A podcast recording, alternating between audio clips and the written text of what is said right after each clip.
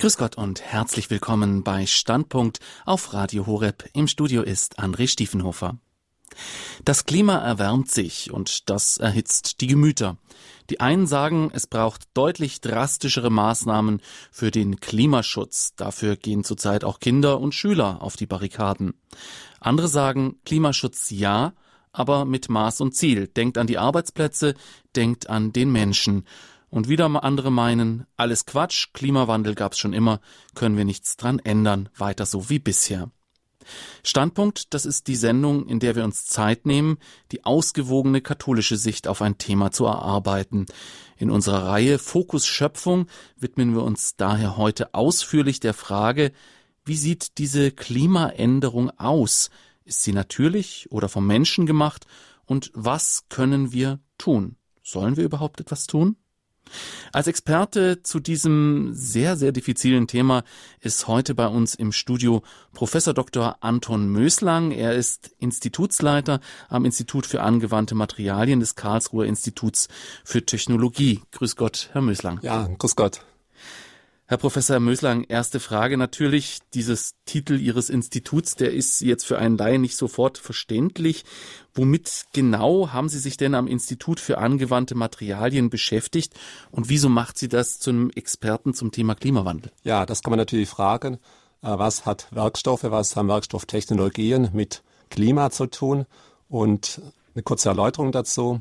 Wenn der Klimawandel menschliche Ursachen hat, dann liegt es nach heutigem Wissensstand hauptsächlich an den Treibhausgasen und da wiederum zuvorderst dann Kohlendioxid. Und damit dann die Technologien, die die Kohlendioxidproduktion halt auch produzieren. Klimaschonende Technologien ähm, gehen heute maßgeblich über Werkstoffinnovationen. Das ist generell so, wenn Sie heute ein Handy nehmen, ein wesentlicher Teil vom Handy sind heute Werkstoffinnovationen. Und in unserem Institut, da beschäftigen wir uns unter anderem mit Turbinenentwicklung, Konversion von Sonnenenergie in Elektrizität, in Batterieentwicklung und Batterietesten und auch in der Entwicklung von thermischen Energiespeichern, was in Zukunft besonders relevant wird. Ich bin also kein Klimaexperte im wortstrengen Sinne, wenn Sie so wollen, bin also auch nicht ein Klimadiagnostiker auf der Klimadiagnoseseite tätig. Vielmehr ist mein Tätigkeitsfeld auf der Therapieseite, wo wir halt konkrete technische Lösungen anstreben, um dem Klimawandel zu begegnen. Und das tun wir auch nicht isoliert, sondern in nationalen und halt auch internationalen Forschungsverbünden. Mhm.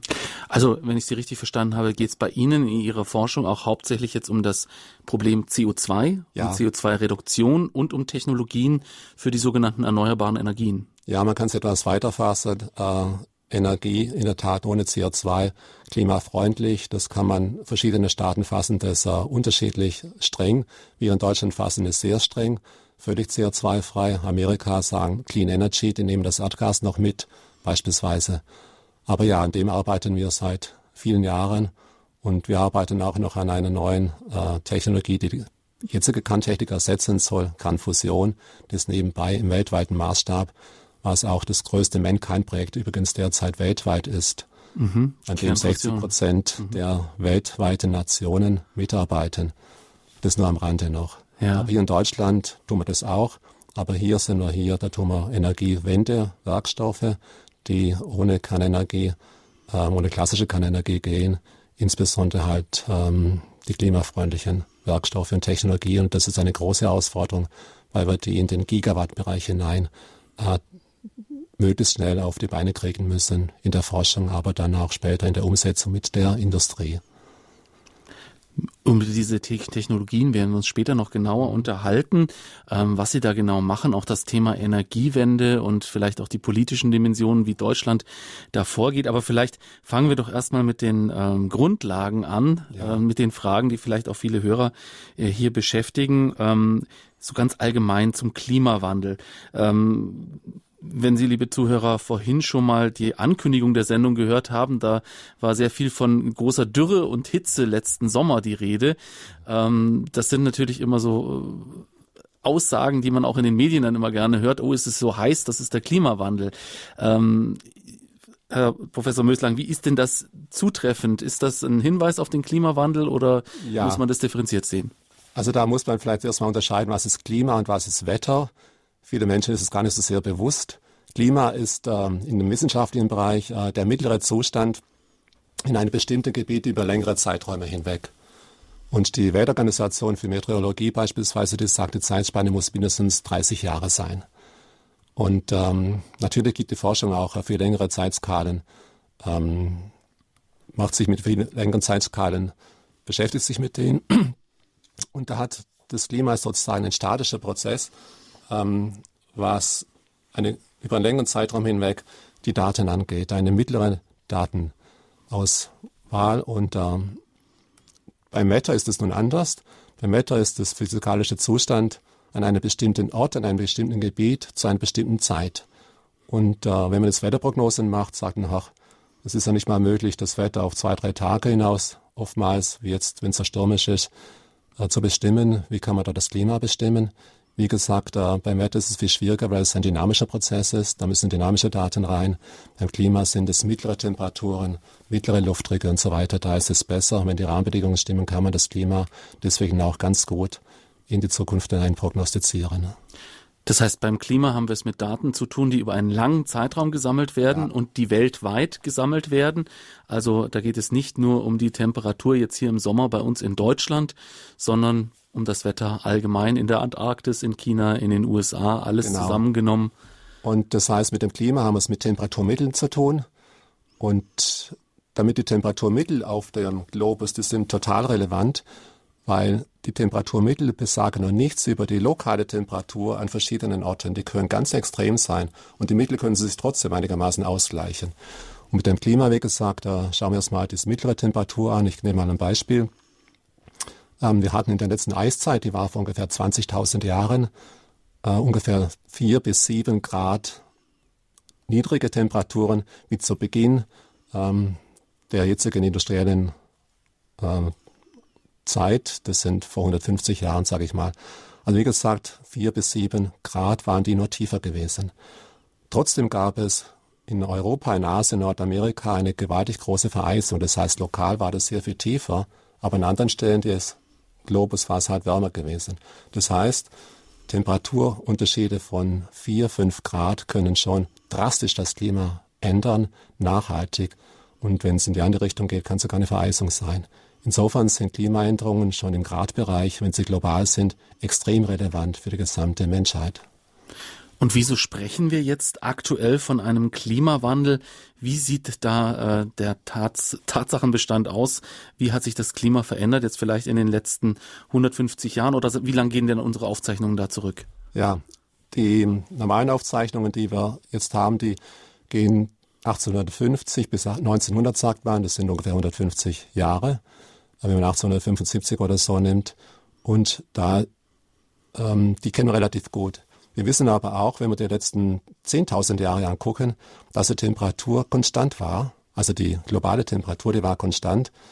Und die ist erst, wie gesagt, vor 150 Jahren ging es ja langsam nach oben. Und erst die letzten Jahrzehnte haben wir gesehen, dass wir eigentlich ähm, in positive Temperaturen hineinlaufen.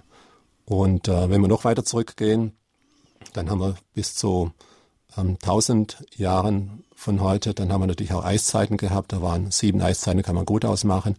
Und diese Eiszeiten, die hatten ähm, eigentlich nur Temperaturen zwischen vier und sechs Grad unter der Temperatur, die wir vor der industriellen ähm, Menschheit hatten.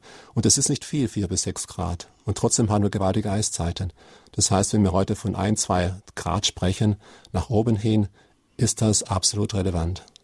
Das heißt, wir reden jetzt in den vergangenen 150 Jahren von einer Temperaturerhöhung von ein bis zwei Grad. Oder in welchem Bereich liegen wir da? Ja, ähm, wenn wir gleich zur Temperatur kommen, wenn man die anguckt, von 1875 bis heute 2017 sind es ein Grad.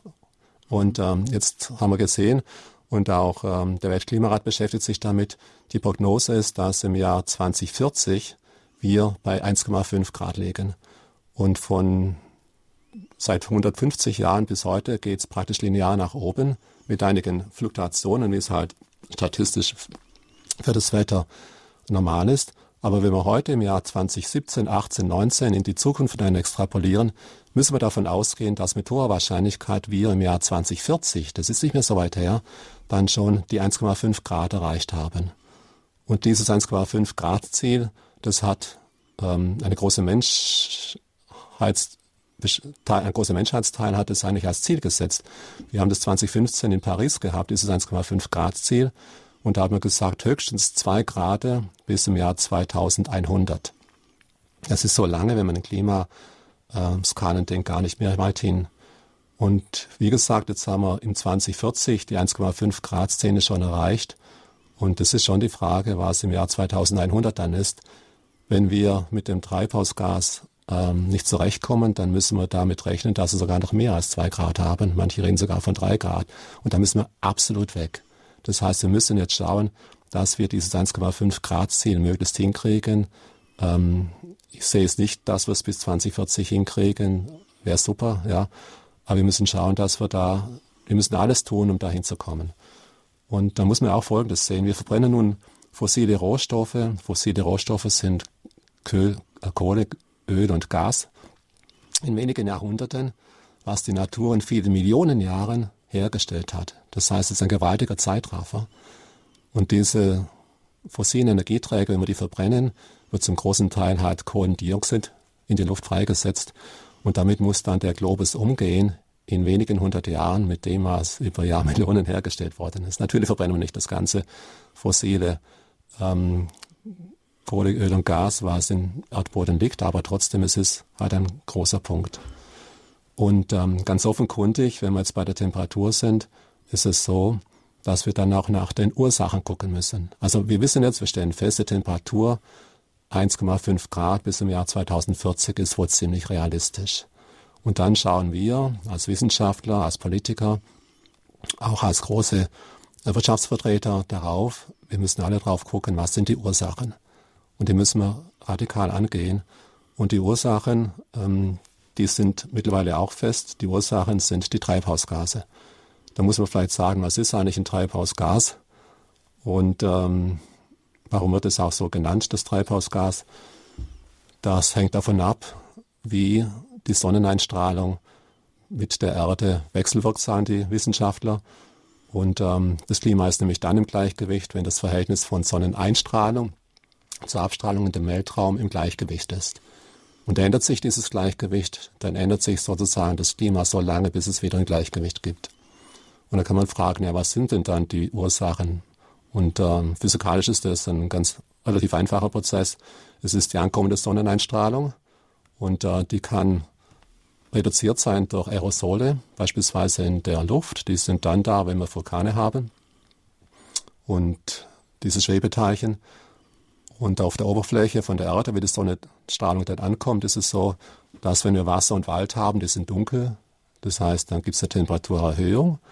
Und äh, wenn wir Eis und Schnee haben, das ist hell, dann gibt es eine Temperaturreduzierung. Es hängt also davon ab, wie groß die Flächenverhältnisse sind und ob wir, der Mensch, diese Flächenverhältnisse ändert. Und die verändern wir tatsächlich durch Bebauung, Landwirtschaft, Waldrodung und so weiter. Aber das ist nicht der große Punkt, das ist nur einer der Punkte.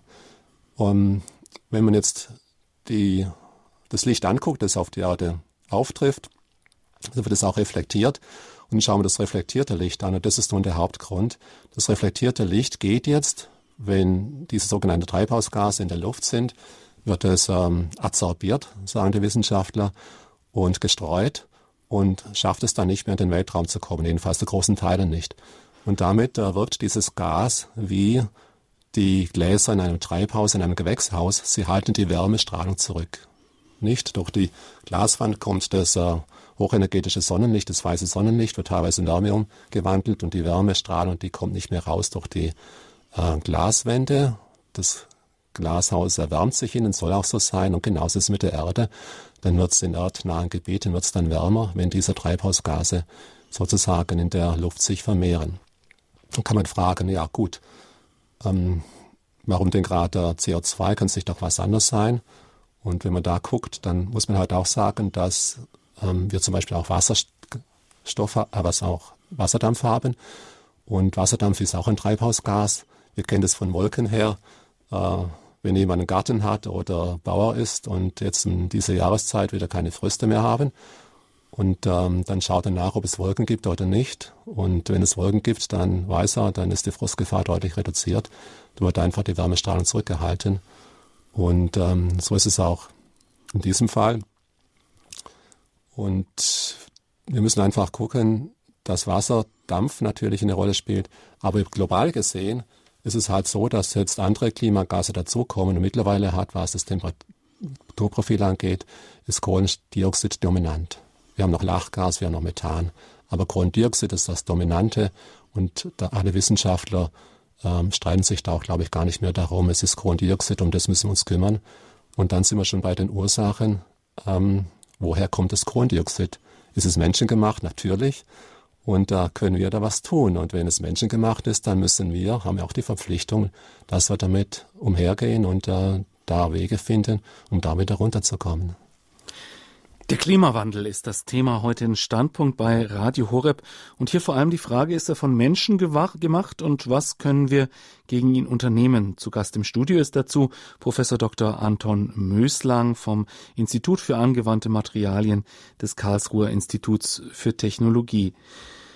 Herr Möslang, Sie haben gerade schon geschildert, welche Bedeutung der Treibhauseffekt und welche Bedeutung das CO2 im Treibhauseffekt ähm, auf unserer Erde haben.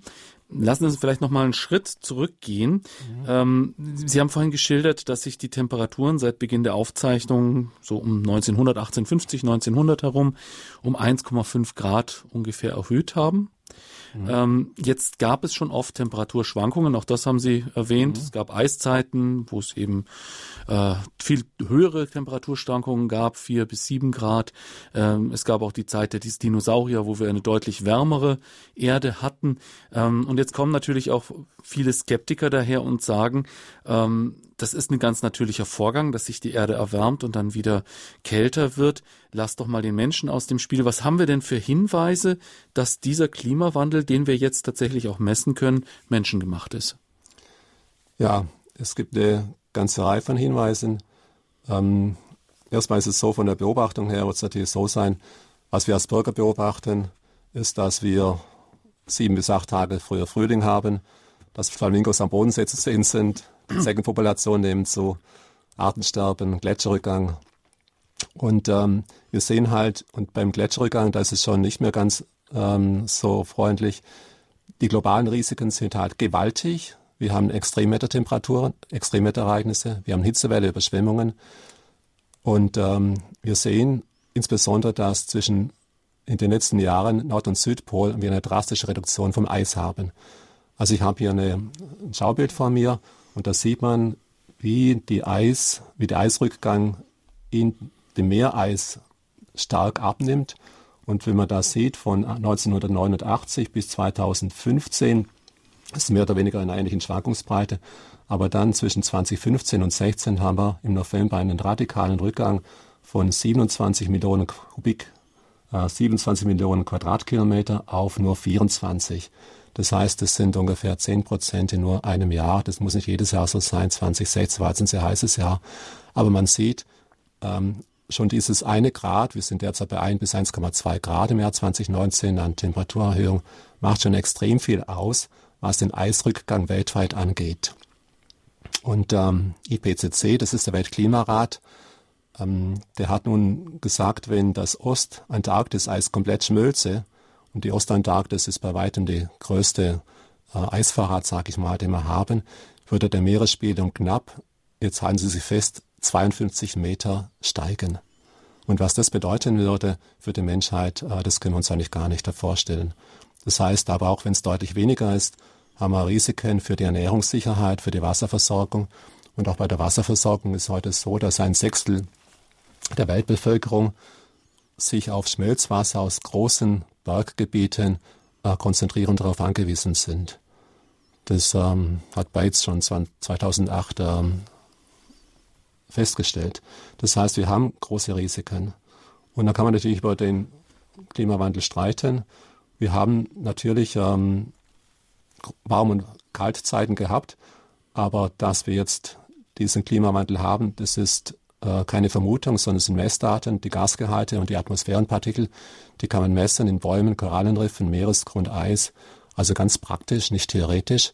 Und man kann das nicht nur messen in den letzten tausend Jahren, sondern man kann da zurückgehen, zehntausende, hunderttausende Jahre und kann auch bei geologischen äh, Untersuchungen, Erdbohrungen, kann man genau sagen, wie groß war die Temperatur über die ganzen menschliche Entstehungsgeschichte hinweg eigentlich. Und äh, da sieht man halt, dass wir jetzt die letzten 150 Jahre, diese 1,2 Grad bis jetzt, bis 2014 sind es dann ähm, 1,5 Grad, eine extrem schnelle Temperaturänderung haben. Und man kann heute sagen, dass die Temperaturänderung halt deutlich schneller ist, wie halt das, was die Wissenschaftler in der Vergangenheit an Klimaänderung gemessen haben. Diese starke Dynamik, das ist das, was uns zu schaffen macht. Und diese starke Dynamik, also diese extrem schnelle Änderung, deutet eben auch darauf hin, dass es auf jeden Fall menschengemacht ist, dass es also diese Industrialisierung, ja. diese immer stärkere Energienutzung, der immer stärkere Ausstoß von CO2 durch den Menschen ist, der das Ganze verursacht, im Gegensatz zu Eiszeit und Warmzeit, die ja. es immer schon gab, die aber sehr langsam vonstatten ja. gegangen sind. Und Sie haben jetzt ja vorhin diese Zahlen gesagt, die innerhalb von Jahren sogar messbar sind, von einzelnen Jahren, ja. diese Rückgänge des Eises zum Beispiel. Man kann ja sagen, ähm, Wissenschaftler würden uns sich fragen, gut, jetzt haben wir Temperaturanstieg und wir haben einen CO2-Anstieg. Aber gibt es da eine Korrelation dazwischen? Ist es denn offenkundig, dass das ein Zusammenhang ist? Und das ist heute ausgeschlossen, dass der Zusammenhang bestritten werden kann. Also Klimagas und Temperaturanstieg, die gehen eins zu eins. Und in allen Klimamodellen ist es auch bestätigt. Und auch die experimentellen Daten ist, man kann, kommt nicht mehr umhin zu sagen, es sind die Treibhausgase, die uns diese Temperaturerhöhung machen. Und vielleicht zu den Treibhausgasen, wenn wir schon gleich dann beim schwarzen Peter sind, die darf ich ja vielleicht auch nennen. Wir Deutschland gehören natürlich auch ein bisschen dazu, weil wir ein hochindustrialisiertes Land sind. Der Anstieg an CO2-Emissionen, wir sind jetzt also beim dem Grund, warum haben wir den Temperaturanstieg und was ist die Ursache. Und jetzt, wer sind vielleicht die größten Emittenten? Und das ist heute China. Das sind als zweites sind USA. Dann kommen die EU mit den jetzt noch 28 und dann kommt Indien, Russland und zusammen haben Indonesien wäre der zehnte dann. Zusammen hätten wir dann einen Weltanteil von 74 Prozent, die allein diese zehn ausmachen. Das heißt, 74 Prozent von den Klimagasen von den Treibhausgasen werden von den zehn größten Industrienationen ausgeschüttet und die sind jetzt auch in der Verantwortung. Wir können nicht die, die dafür nicht verantwortlich sind, jetzt ähm, in Beugehaft nehmen, wie auch immer, direkt oder indirekt über wirtschaftliche Sanktionen. Nein, wir müssen uns darum kümmern. Die Verursacher müssen sich um den CO2-Ausstoß und den Rückgang kümmern. Und wir haben allein ähm, CO2-Anstieg von 1990 bis äh, 2017 von, also gewaltige Mengen und ähm, von 22,2 bis 36 Milliarden Tonnen. Und das ist gewaltig. Und wenn man da guckt, dieser Anstieg geht immer noch nach oben. Erst in den letzten zwei, drei Jahren, wenn man die Statistiken anguckt, sättigt er sich und kommt langsam zum Stillstand, aber auf einer extrem hohen Ebene. Auch in China kommt er langsam zum Stillstand. Und ja, in Europa kann man sagen, da sind wir auch nicht mit einer weißen Weste ausgestattet. Wir sind von 4,5 nur auf 3,5 Milliarden Tonnen runtergekommen, obwohl wir sehr viel mehr versprochen haben. Und äh, wir kommen nachher noch vielleicht dazu.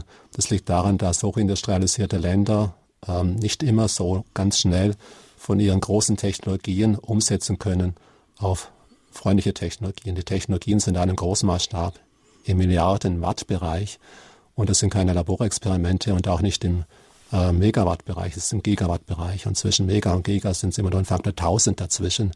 Und das ist das, was uns ähm, Anstrengungen kostet, dass wir jetzt in dieser Geschwindigkeit, die die Energietransformation, was erwartet wird von anderen Leuten, dass wir die technisch kaum schaffen können. Ähm, es ist nicht ausgeschlossen, aber es sind extreme Anstrengungen, die natürlich auch mit viel Geld verbunden sind. Aber nochmal zum CO2-Anstieg, zum Klimaanstieg. Ähm, man kann halt sagen, ich habe es vorhin schon gesagt, dass wir in wenigen Jahrhunderten fossile Energieträger verbrennen, die halt über lange, lange Zeiträume hergestellt worden sind. Und ja, es gibt auch keine CO2-Phobie mehr. Ich glaube, ähm, das hat es mal gegeben, aber heute, nachdem es klar ist, dass die Temperaturanstiege über, also global gesehen bei 1,2 Grad heute liegen, ich habe schon gesagt, 1,5 Grad ähm, in naher Zukunft, die begründen, dass wir eigentlich keine Phobie haben, sondern dass wir wirklich ähm, es mit einem Klimawandel zu tun haben, der gerade im Gange ist. Nehmen wir mal an, wir würden das CO2 tatsächlich senken. Ist es der einzige Faktor oder gibt es da noch andere Faktoren für diesen Klimawandel? Also man kann sich fragen, wie viel Prozent CO2 zu dem Temperaturanstieg beiträgt. Und man kann sich auch fragen, ob das gesamte CO2, von dem jetzt gerade die Rede war, und das in der Atmosphäre ist, da anthropogen ist, das heißt menschengemacht ist.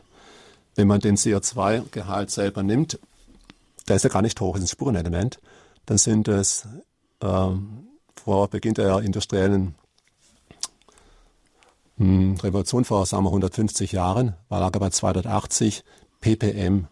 Das ist nicht viel, heute sind wir bei deutlich über 400 ppm. Das bedeutet, von einer Million Moleküle in der Atmosphäre sind 280 ähm, Spurengase, in diesem Fall CO2, Methan, Lachgas, Ozon.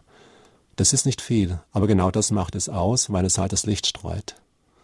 Und der Rest der Atmosphäre ist zusammengesetzt aus Stickstoff, 78 Prozent, 21 Prozent ist Sauerstoff, dann kommt noch knapp ein Prozent der Edelgase dazu. Und diese Spurenelemente, das ist eben das Diffizile, dass die ähm, das ausmachen, das kann man halt auch rechnen, was passiert in der Atmosphäre, wenn ich Reflexion sozusagen wie im Treibhaus ähm, dominant zunimmt. Und ja, Methan macht es natürlich auch. Methan kommt auch in der Landwirtschaft vor. Aber es ist nicht das Dominante. Die Landwirtschaft ist nicht das Dominante. Das Dominante ist in der Tat das industriell hergestellte CO2. Hintergrund meiner Frage ist hauptsächlich, äh, inwieweit wir da jetzt nur wieder ein anderes Pferd reiten. Ja. Also wenn ich mir zu meiner Jugend zum Beispiel hörte man überall nur FCKW, FCKW, ja. FCKW. Mhm. Das Problem scheinen wir irgendwie beseitigt zu haben. Es gibt kaum FCKW-Ausstoß mehr, deshalb bildet sich die Ozonschicht auch wieder zurück. Oder entschuldigen, korrigieren Sie mich, wenn ja. ich Quatsch erzähle. Und Nein. jetzt, jetzt heutzutage äh, hört man überall nur CO2, CO2, CO2. Und ich wollte jetzt einfach mal nachhaken, ob da vielleicht in zehn Jahren wieder ein anderer Begriff also, kommen könnte. Ich bin jetzt kein Experte, was ähm, diese FCKW-Geschichten angeht, aber damals war es so gewesen, ich erinnere mich auch gut, ähm, dass über der Nordpol- und Südhemisphäre halt diese Ozonlöcher haben die damals genannt. Und dann hat man halt das in Verbindung gebracht mit diesen FCKWs, die zum Beispiel aus den damaligen Kühlschrankkühlmitteln kamen und hat diese radikal ersetzt. Und das war ein wichtiger Grund zur rechten Zeit gewesen. Ähm, aber heute mit dem Treibhausgasanstieg ist es nochmals eine andere Klasse, sag ich mal. Mhm. Bevor wir uns noch näher mit der Politik und mit den äh, Gegenmaßnahmen beschäftigen, vielleicht noch ein paar grundsätzliche äh, Definitionen. Sie haben jetzt schon den Weltklimarat erwähnt. Was ist denn der Weltklimarat und äh, was tut er und äh, wie schätzen Sie die Arbeit des Weltklimarates ja. ein? Der Weltklimarat ist eine gute Frage. IPCC, International Intergovernmental Panel on Climate Change. Der wurde 1988 gegründet, und zwar aus zwei Organisationen, aus zwei Weltorganisationen. Das eine war das Umweltprogramm der UN und das zweite war die Weltorganisation Meteorologie. Die haben damals schon gesagt, wir müssen uns zusammentun, wir müssen global vorgehen und haben dann sozusagen diesen IPCC, diesen Weltklimarat, wie es in Deutsch heißt, gegründet. Und die Aufgabe dieses äh, Weltklimarates ist es, die besten Klimaerkenntnisse weltweit umfassend, transparent und auch objektiv zu bewerten. Das heißt, die tun Daten nicht erheben, das machen die Wissenschaftler konkret vor Ort, Millionen, Milliarden von Daten, sondern die nehmen die Veröffentlichungen und die Aussagen und kondensieren sie und schauen nach, dass sie eine gesamte Plattform kriegen, eine gemeinsame Plattform. Dass sie Messungen, die in Indien gemacht werden und im Nordpol und Südpol, nenne ich jetzt nur als Beispiel, zusammengefasst werden zu einem globalen Bild. Das ist die Aufgabe dieses Klimarates. Und dieser Klimarat berät dann auch die ähm, Politiker in den verschiedenen Ländern und Kontinenten. Und das ist heute das allgemein akzeptierte Forum, sage ich mal, auf das man sich heute konzentriert. Und es muss auch so etwas geben, wo sozusagen die gemeinsame wissenschaftliche Datenbasis einen Fokus findet, auf den man sich verlassen kann. Es sind also de facto keine Einzelmeinungen, es sind keine Einzelerhebungen von Daten, sondern immer eine Zusammenfassung von extrem vielen Daten und da ein gemeinsames Bild. Das ist sozusagen der Weltklimarat. Und das sollte man vielleicht auch noch hinzufügen, weil es da hin und wieder immer mal wieder Verschwörungstheorien gibt. Also wenn es jetzt einen Wissenschaftler gäbe, der belastbare Daten hätte, dass der Klimawandel nicht menschengemacht wäre, würden diese Daten da auch einfließen. Die würden auch einfließen, ja. Und die werden dann auch diskutiert. Das ist ein wissenschaftlicher Diskurs, der, man stellt den zur, ja, das ist falsch gesagt, das ist scharf gesagt, zur Rede. Er freut sich natürlich, er verteidigt seine, seine Thesen und ähm, man schaut sich die Gegenthesen an und kommt dann irgendwie entweder zu einem Kompromiss oder sagt, nein, die stimmen nicht oder die stimmen nur lokal oder die müssen wir nochmal nachprüfen.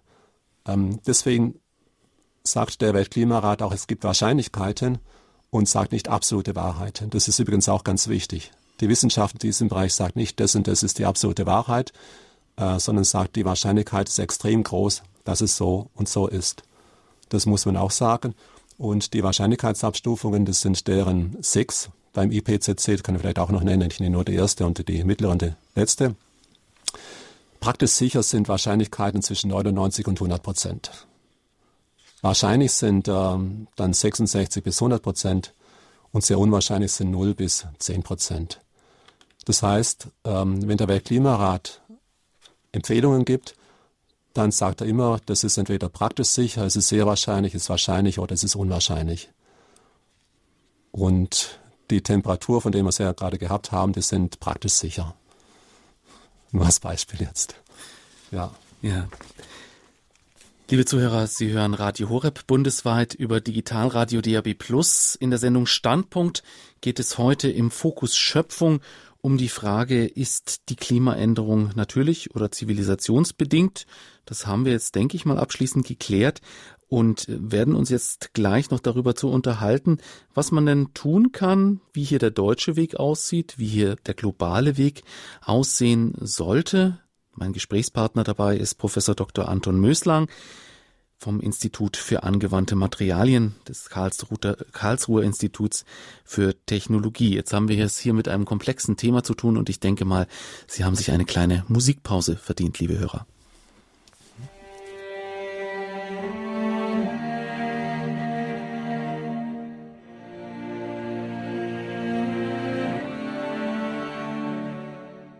Radio Horeb mit dem Fokus Schöpfung in der Standpunkt-Sendung.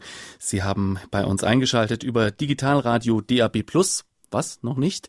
Wie hören Sie uns dann? Na, vielleicht über Kabel und Satellit. Dann soll, ist es wahrscheinlich höchste Zeit, dass Sie sich so einen Digitalradioempfänger anschaffen, denn das ist die Zukunft und da erreichen Sie uns in Deutschland am allereinfachsten. Bei uns zu Gast ist Professor Dr. Anton Möslang. Er ist vom Institut für angewandte Materialien des Karlsruher Instituts für Technologie. Dort werden sehr viele Technologien entwickelt, die dabei helfen sollen, den Klimawandel in den Griff zu bekommen. Konkret den CO2-Ausstoß. Wir haben uns jetzt in der ersten halben Stunde sehr viel darüber unterhalten, wie dieser Klimawandel denn aussieht, wo die Ursachen dieses Klimawandels liegen ob es denn Konsens in der Wissenschaft gibt, äh, dass dieser Klimawandel tatsächlich im Menschen gemacht ist. Und liebe Zuhörer, ich habe in der Vorbereitung auf diese Sendung mich natürlich auch ein bisschen schlau gemacht, habe viel im Internet recherchiert und wie es beim Internet eben so ist, man findet alle möglichen Dinge und auch wenn ich so bei Facebook unterwegs bin, sehe ich immer auch viele sehr gläubige Menschen, die äh, allerlei Schaubilder verbreiten, die sagen, Klimawandel ist alles Quatsch, beziehungsweise ist eben nicht menschengemacht, sondern gab es äh, schon immer. Ich habe hier so ein paar kleine Tipps, woran Sie erkennen könnten, dass es sich bei diesen Schaubildern, wenn Sie denen tatsächlich auf Facebook begegnen oder irgendwo im Internet, ähm, um nicht so ganz belastbare Daten handelt. Also ein kleiner Tipp von mir als Diplomjournalisten können wir nachher auch gerne noch, äh, wenn Sie anrufen wollen, äh, genauer drüber sprechen, wie Sie sowas erkennen. Punkt eins: Der Klimawandel ist etwas, was global passiert. Also wenn Sie irgendwo auf Schaubilder treffen, wo drin steht, Temperatur in Norwegen, Entwicklung von 1960 bis 2005, dann kann das sein, dass in diesem kleinen Dorf in Norwegen es tatsächlich eine Verkälterung gegeben hat. Darf man das so sagen? Ja. Es, dass es kälter wurde dort. Das ist aber noch kein Beweis dafür, dass es eben den Klimawandel nicht gibt. Genauso, wenn es bei Ihnen in zu Hause meinetwegen in den letzten Jahren viel mehr geschneit hat als die letzten Jahre, dass es also immer kälter war im Winter und so weiter.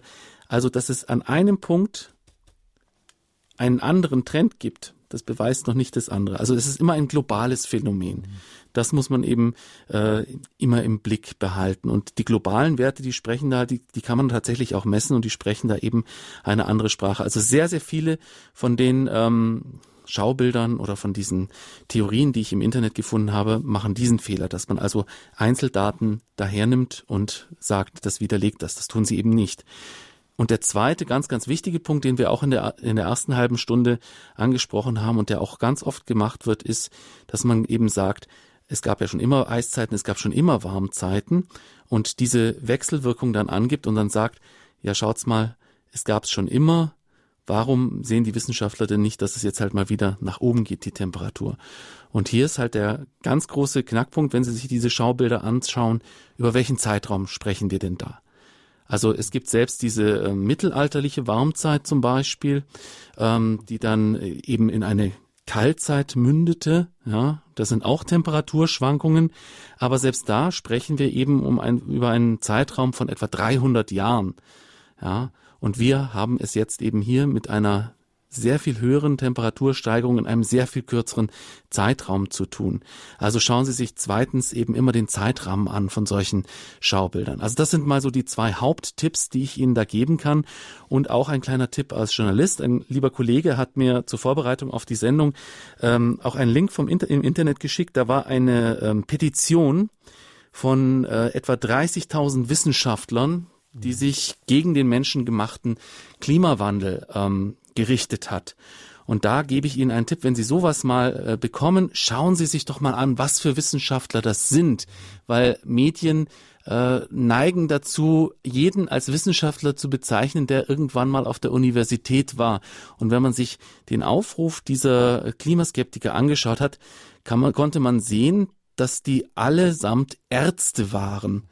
Also das war ein Zusammenschluss von klimakritischen amerikanischen Ärzten, die sich an den Präsidenten gewandt haben und behauptet haben, der ganze Klimawandel käme von der Sonne. Es sind Ärzte bestimmt auch nette Menschen und in ihrem äh, Fachbereich sicher kompetent, aber inwieweit Ärzte sich kompetent zum Klimawandel äußern können, das muss man sich dann eben genauer anschauen. Also schauen Sie sich hier immer genau an, wer sagt was konkret zum Klimawandel.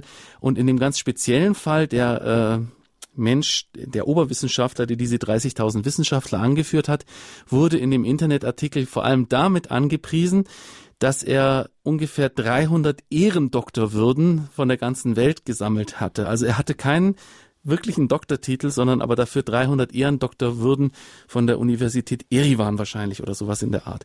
Also hier so ein kleiner Hinweis, wie Sie solche ähm, Daten deuten, wenn Sie überrascht werden von sowas, ja, wie, wie kann denn das sein?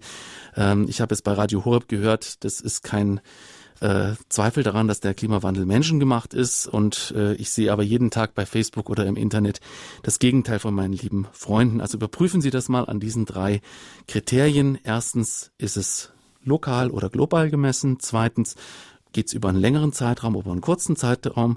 Und drittens, wer macht denn diese Aussagen? Kennt sich diese Person tatsächlich im Thema Klima aus? So, das ist nur so ein kleiner Einschub äh, zu diesem Thema. Jetzt wollen wir aber mal uns konkret anschauen, weil wir sind ja lösungsorientiert als Katholiken. Wir stehen ja mit beiden Beinen im Leben, Herr Professor Möslang. Ähm, Sie entwickeln Technologien, die eben das CO2, das Gas, das den Klimawandel maßgeblich mit verursacht, reduzieren soll. Was können wir uns unter solchen Technologie vorstellen? Sie haben vorhin schon was von Turbinen erzählt, von Batteriespeichern. Inwieweit tragen die denn zur CO2-Reduktion bei? Ja, man kann vielleicht vorneweg schicken, verschiedene Länder gehen verschieden vor, um die Klimareduktionsziele zu erreichen. Und bevor ich jetzt konkret auf die Lösungsvorschläge im technischen Bereich komme, wollte ich vielleicht noch ähm, ein paar Sätze loswerden über die Zeitskalen, die da gesehen werden. Mhm. Und was die Zeitskalen angeht, so also die Lösungszeitskalen, die Lösungszeitskalen. Mhm. Ja. Mhm. Und die Lösungszeitskalen, da hat sich natürlich Deutschland committed und ähm, die Commitments, die sagen, dass wir halt bis 2030, das ist nicht mehr lange, dann 45 Prozent nur noch haben möchten ähm, des Ausstoßes, den wir 1990 hatten. Das heißt, 1990 sind es 100 Prozent und 2030 sind es dann vielleicht nur noch 45 Prozent. Das hat jetzt dieses Ziel 45 Prozent, hat jetzt insbesondere jetzt gerade diese Woche die EU, ähm, das Parlament in Straßburg verkündet, dass sie das haben möchten. Wir wissen natürlich auch, dass die Europawahl ein Zeichen der Klimapolitik ist. Und es ist immer leichter sagen, das liegt die Latte, da müsst ihr drüber hüpfen, dann als Wissenschaftler, insbesondere als, als große Industrie, das umzusetzen, die Technologiewende hinzukriegen, in ganz kurzen Zeitraum ist halt schwierig.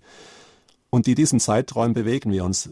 Die Ziele, die jetzt immer mehr ähm, kommen, sind auch 2050 soll es sozusagen eine Neut Klimaneutralität praktisch erreicht sein. Das heißt, wir sollen dann von den 100 Prozent von 2090 runter auf praktisch 0 Prozent im Jahr 2050. Ist das realistisch? Für eine große ähm, Wirtschaftsnation wie Deutschland, wir sind ja unter den Top 5, wenn man so möchte, weltweit, je nachdem, wie man sieht. Wir haben es jetzt nämlich gerade mal geschafft, von 2019 auf 2017 auf 72 Prozent runterzukommen. Das heißt, jedes Jahr ein Prozent. So, und sollen jetzt im Jahr 2020, und das ist eigentlich Commitment, das 60 Prozent Ziel erreicht haben. Das heißt, wir müssen jetzt in eineinhalb Jahren von 72 Prozent auf 60 Prozent runter. Wir haben dieses Klimaziel radikal verfehlt. Das weiß auch die Bundeskanzlerin, das wissen die Politiker. Ich sage deswegen nur, es ist schwierig, diese Transformation hinzukriegen für eine Volkswirtschaft, die im Gigawattbereich, wir haben derzeit heute 60 Gigawatt, ich habe gerade nachgeguckt, deutschlandweit verbrauchen wir allein an Strom. Das ist wenig. Uh, unter der Woche sind 70 Gigawatt, im Winter manchmal 80. Das heißt, pro Bundesbürger sind es allein der Strom ein Kilowatt. Ein Kilowatt, wo jeder Bundesbürger verbraucht. So, und jetzt müssen wir da in anderthalb Jahren deutlich runter. Jetzt kann jeder sich fragen, was habe ich dazu beigetragen in diesen letzten Jahren von 2019 auf 2017? Ähm, es ist immer leicht, Ziele zu formulieren, aber wie gesagt, äh, die Therapielösungsmöglichkeiten, die dann in dieser Zeit zu entwickeln, ist schwierig. Es ist extrem teuer und ähm, da müssen, das tun wir auch Forschung und Politik und äh, die Industrieverbände, die arbeiten da zusammen im Bundesministerium für äh, Technologie, im Bundesministerium für Wirtschaft, auch mit dem Umweltministerium zusammen. Und wir tun das nicht nur in Deutschland, wir tun das auch auf der EU-Ebene und wir tun es im Wissenschaftsbereich auch international. Wir haben, ich habe vorhin die nukleare Fusion genannt, ein, das größte Mankind-Projekt weltweit, eine Möglichkeit, wo über 60 Prozent der Weltbevölkerung dann arbeiten. Wenn das realisiert werden könnte, in der zweiten Hälfte dieses Jahrhunderts ist es realistisch, dann hätten wir eine wunderbare Möglichkeit, auf die alle Menschen zugreifen können. Ob die das dann tun und wollen oder ob es nicht vielleicht alternative Möglichkeiten gibt, müssen wir jetzt nicht entscheiden, aber wir sollen es zumindest entwickelt haben. Jetzt zurück zu Deutschland. Wir sollen also jetzt in wenigen Jahren sozusagen diese Energietransformation hinbekommen und tun uns da besonders schwer, weil wir auch gleichzeitig aus der Kernenergie aussteigen. Bis zum Jahr 2022, im Dezember, wird das letzte KKW in Deutschland abgestellt. Ob er nur dafür ist oder nicht, das ist Fakt. Und wir müssen jetzt diesen etwas steinigeren Weg gehen, müssen das Klimaziel erreichen, ohne die CO2-freie Kernenergie. Äh, da will ich zwei andere Länder betrachten, Norwegen und Frankreich, die sind andere Wege gegangen, die haben das gleiche Ziel. Wir haben alle das gleiche Ziel, radikal runter von CO2. Norwegen ist in der feinen ähm, Position, dass sie Wasserkraft haben. Norwegen hat 90 Prozent Wasserkraft, in vielen Fällen äh, 95 Prozent. Ich habe gerade nachgeguckt vor einer halben Stunde. Norwegen füttert derzeit mit 95 Prozent, 90 Prozent Wasserkraft, der Rest ist Wind, alles. Und das ist Grundlast. Die Wasserkraft ist immer da, die kann man ein- und abschalten, das ist wunderbar. Die haben wir in Deutschland, die haben wir in Zentraleuropa so weniger. Wir haben auch Wasserkraft, 4, 5, 6 Gigawatt, das ist gut. Aber im Vergleich zu den 60, 70, 80, die wir brauchen, halt nur ein Prozentteil. Wir brauchen diese Wasserkraft wunderbar. Wir brauchen auch Erdgas, ähm, brauchen wir auch. Wir brauchen ähm, auch Wind. Wir haben jetzt gerade dieses Wochenende gesehen, dass wir viel Wind hatten. Wir hatten teilweise über 50 Prozent Windenergie im System, fast zu viel Wind. Der Strompreis ist ich habe auch gerade nachgeguckt, in den letzten 24 Stunden großenteils negativ gewesen. Das heißt, wer Strom abgenommen hat, hat noch Geld dafür bekommen. Das ist eine bizarre Situation, gibt es nur in Deutschland. Wir müssen da runter und dafür brauchen wir Speicher. Speicherthema ist ein wichtiges Thema. Wir haben das in den Ministerien, in den Wissenschaftseinrichtungen ähm, diskutiert. Es wird in Deutschland im Jahr 2021 bis 2027 das neue Forschungs ähm, in der programmorientierten Förderung in den Helmholtz-Gemeinschaften, das international Laboratorien, wenn man so möchte, in Deutschland, Speicher als ein ganz zentrales Thema. So, ähm, das ist also eine Geschichte. Und wie gesagt, wir müssen jetzt schauen, dass wir die Technologien, die wir haben, nicht nur im Labormaßstab und im Kilowattbereich und im Megawattbereich, sondern wir müssen es im Gigawattbereich hineinretten. Und von Megawatt, äh, wir haben vorhin gesagt, ein Kilowatt ist sozusagen das, was der Mensch so über den Tag braucht im, im Deutschland Mittel. Wenn wir dann einen Megawatt haben, dann ist es schon 1000 Menschen. Wenn wir Gigawatt haben, ist es schon eine Million Menschen. Also München zum Beispiel, da brauchen wir schon eine Gigawatt. Und jetzt von einer Megawattanlage in den Gigawattbereich hineinzukommen. Und das in 10 Jahren oder 15 Jahren ist extrem schwierig. Das ist eine gewaltige Herausforderung. Wir haben ähm, vieles hingekriegt. Äh, wir haben auch nicht daran geglaubt, also ich ja nur bedingt, dass wir Photovoltaik und Wind in einer relativ kurzen Zeit, ich sage mal, Marktdurchdringung ist 100 Prozent. Und die müssen jetzt auch nicht mehr groß gefördert werden. Ähm, wir bieten heute Wind und Sonne an zu marktfähigen Preisen, die liegen deutlich unter dem Preis, den wir als Einzelbürger äh, bezahlen. Wir bezahlen ungefähr 30 Cent pro Kilowatt. Und das, was heute Photovoltaikanlagen machen, selbst wenn sie es auf dem Haus machen, ist unter 12 Cent pro Kilowatt. Das heißt, wenn sie selber verbrauchen können, sind sie auf der guten Seite, das nur nebenbei. Aber jetzt zurück zu dem, was tun wir, um diesem CO2-Reduktion zu begegnen. Und wie gesagt, das kann man verbraucherseitig angucken und man kann es erzeugerseitig angucken.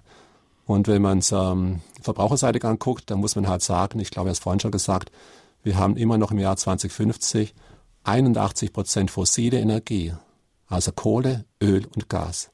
6 Prozent Nuklear, 13 Prozent Erneuerbare. Weltweit und in Deutschland sieht der Energiemix, das ist fast Zufall, kann man sagen, nicht ganz, genau gleich aus. Wir haben in Deutschland auch 80 Prozent äh, fossil immer noch. Das heißt, wir sind kein Trendsetter. Deutschland ist kein Trendsetter, kein Vorreiter, was CO2-Reduktion angeht, weltweit. Sind wir nicht. Wir sind gut dabei jetzt. In den letzten Jahren hat es gut ausgesehen, aber wir können nicht sagen, wir gehen da voran. Hat er vorhin Norwegen genannt. Die sind praktisch CO2-frei jetzt schon, was die Stromproduktion angeht. Nicht was die Mobilität angeht. Und dann muss man jetzt drei Sektoren betrachten. Am einfachsten Fall, das ist Wärme und das ist Mobilität und das ist Elektrizität. Diese drei bringen die ganzheitliche Energieproduktion auf den Weg. In diesen drei Sektoren bewegen wir uns eigentlich.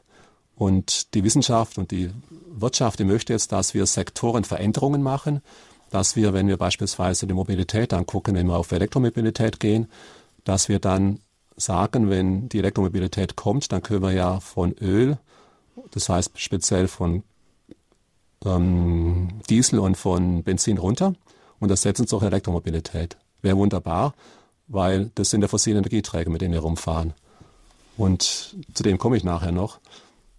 Andere Nationen, die gehen einen ganz anderen Weg. Ich nehme mal Frankreich, unsere Nachbarn.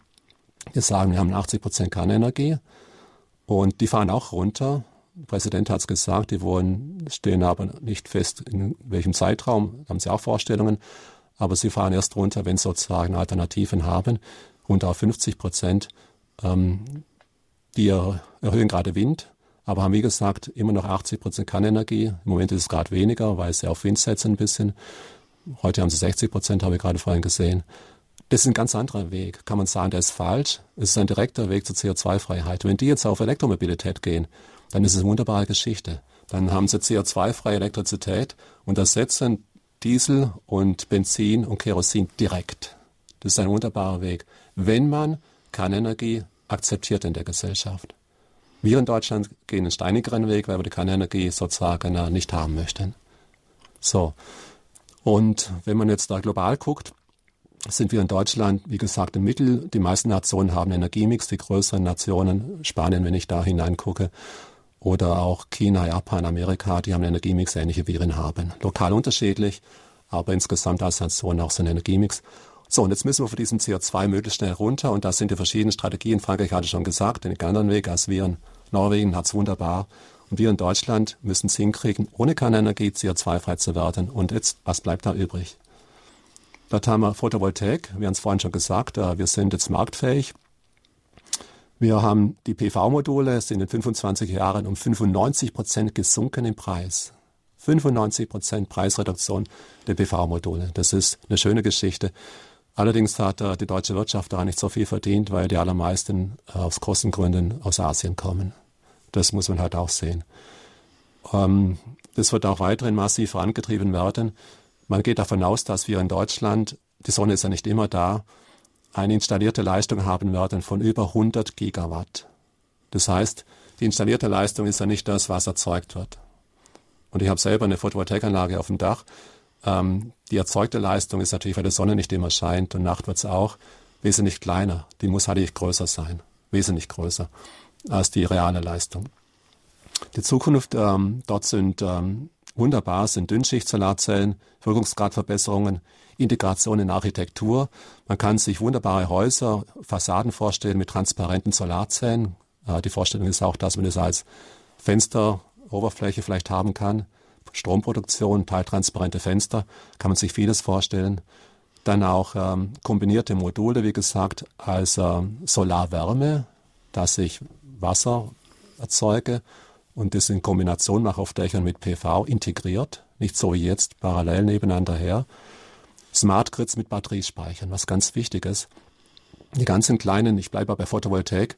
Photovoltaik äh, tut normalerweise ins Niederenergienetz einspeisen, ganz lokal.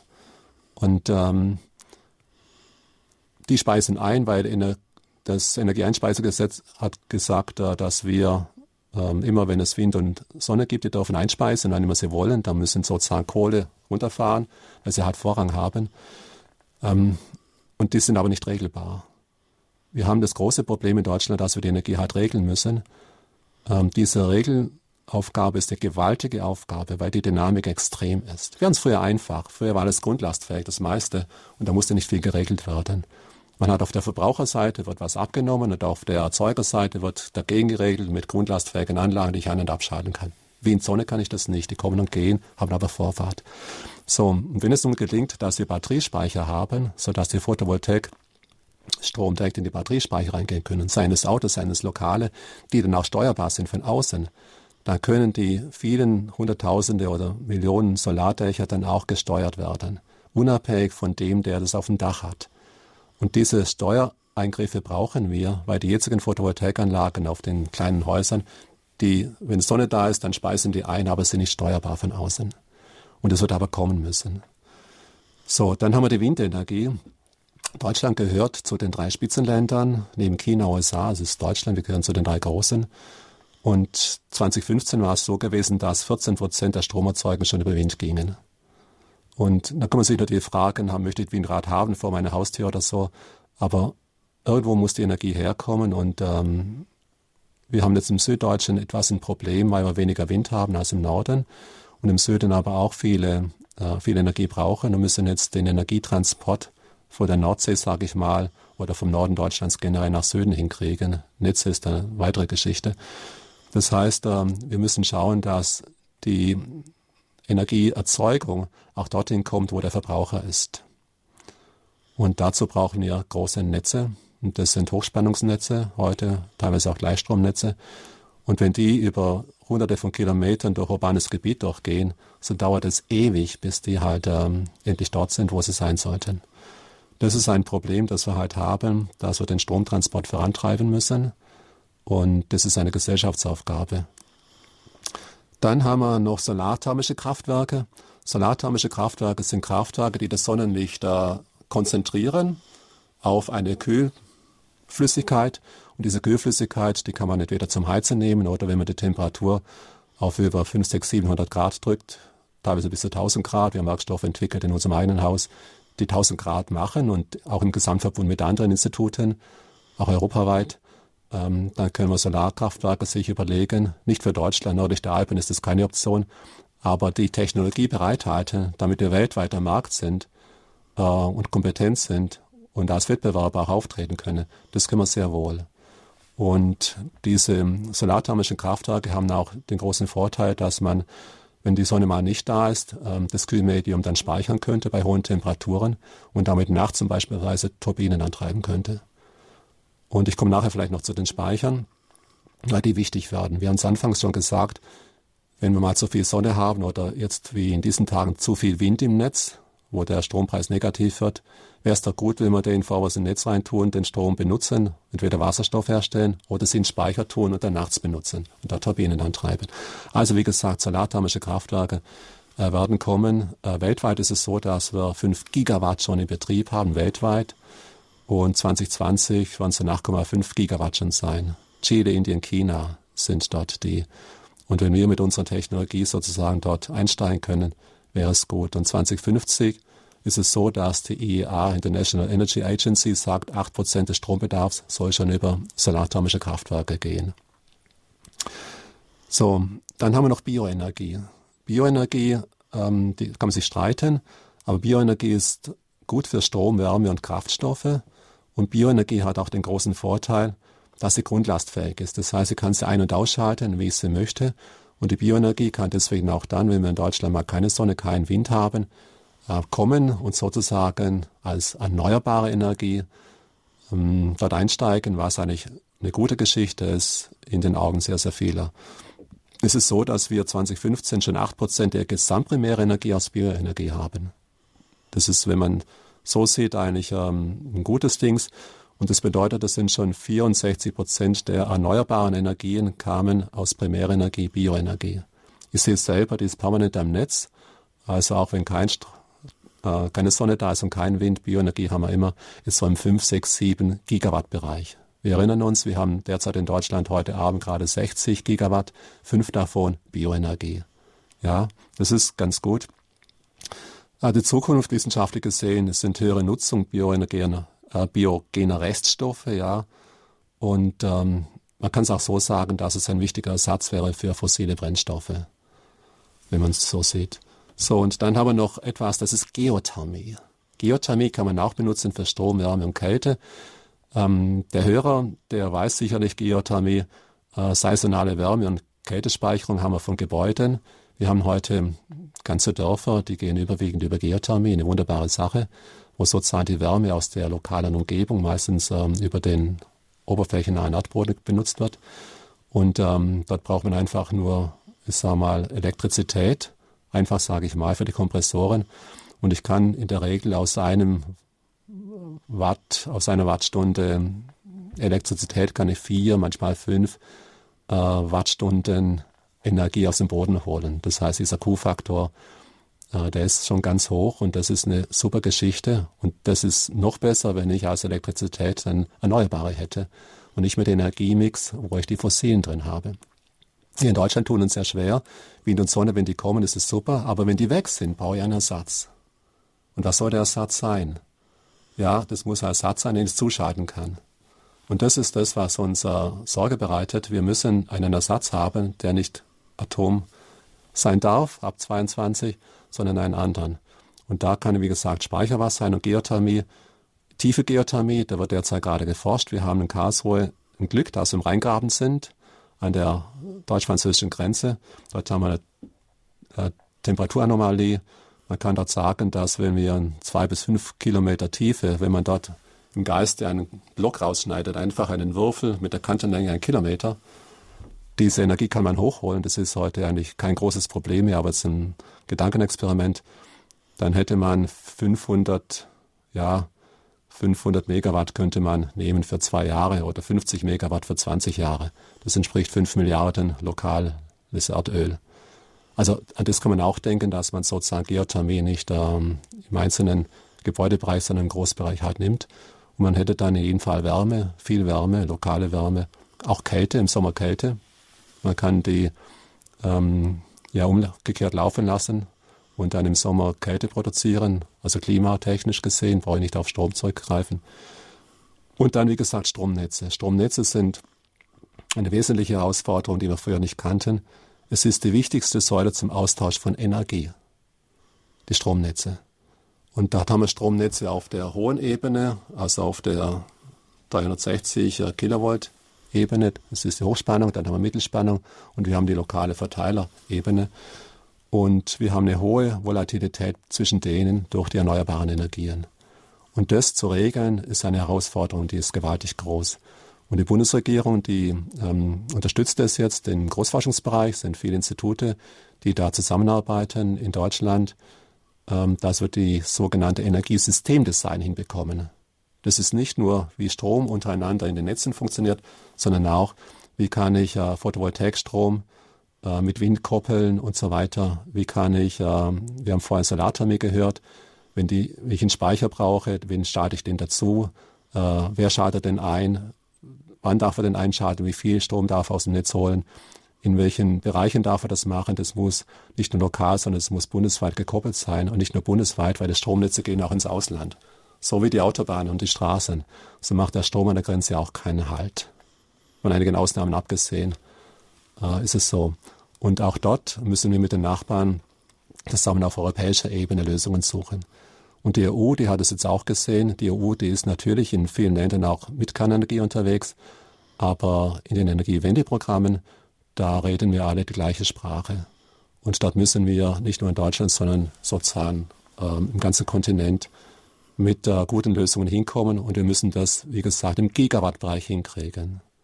Das ist das Volkswirtschaften wir müssen im Gigawattbereich sozusagen Geothermie hinkriegen, müssen im Gigawattbereich Speicher hinkriegen, müssen im Speicherbereich jetzt so weit, dass wir Megawatt haben, haben wir vorhin gehört, und müssen aber im Gigawattbereich hineinkommen. Das ist die technische Skalierbarkeit, die die Herausforderung ist.